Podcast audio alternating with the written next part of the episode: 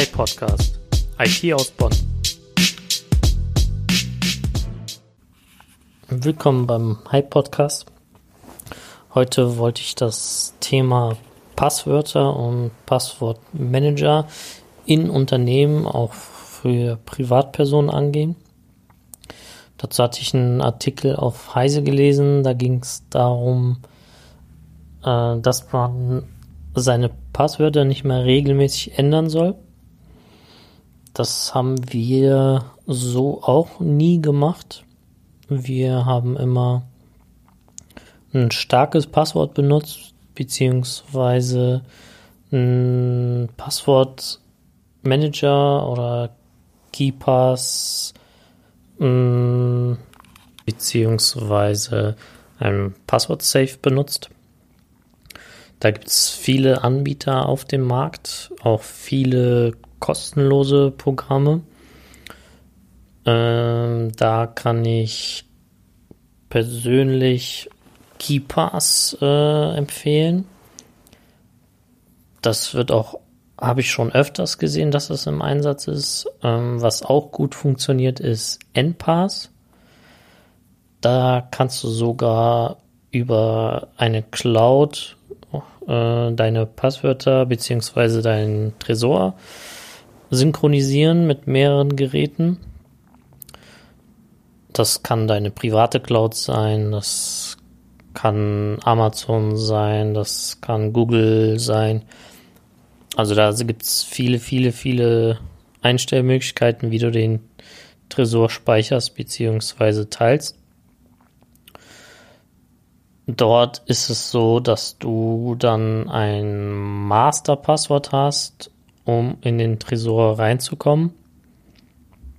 Kannst dieses Masterpasswort noch zusätzlich mit einem Zertifikat bzw. mit einem Keyfile absichern. Das heißt, du musst in dem Besitz des Keyfiles sein und das Masterpasswort kennen, um an die gespeicherten Passwörter zu kommen.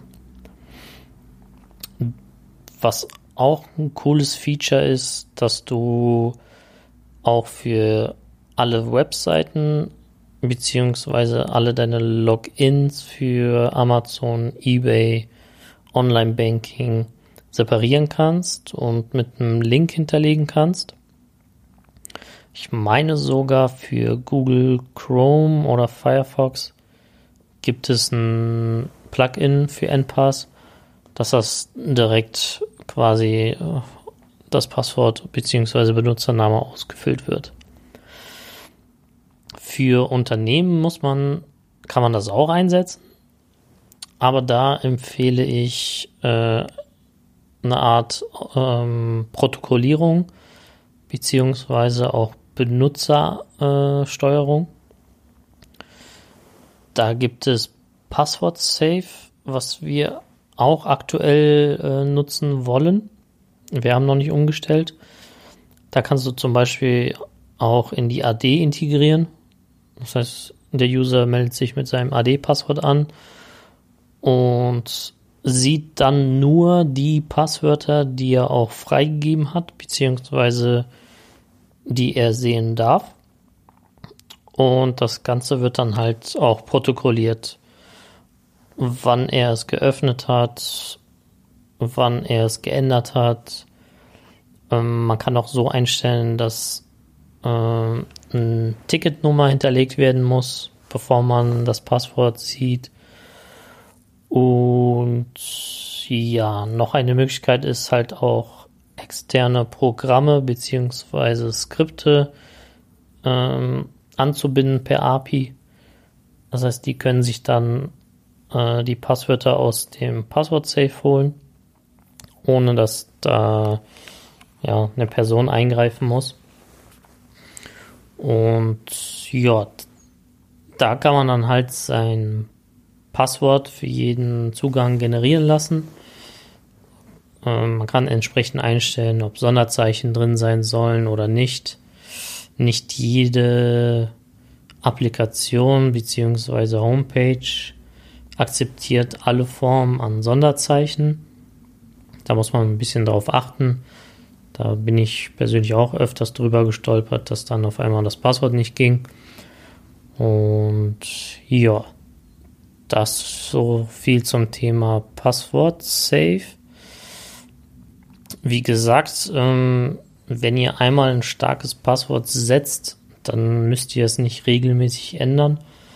Äh, man muss halt auch darauf achten, dass man überall ein anderes Passwort nimmt, dann ist die Chance äh, geringer, dass dein Passwort rauskommt, beziehungsweise im Internet gehackt wird und veröffentlicht wird, sehr gering, weil du halt überall ein anderes Passwort nutzt.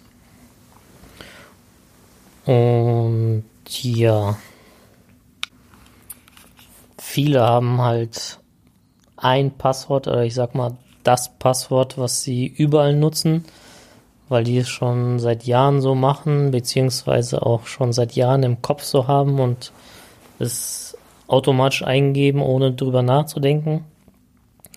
Da tun sich viele schwer, auf so ein Passwort-Safe beziehungsweise auf ein starkes Passwort umzustellen, weil man es sich halt nicht so gut merken kann und wenn man für jeden Login ein anderes hat, dann wird es noch schwieriger.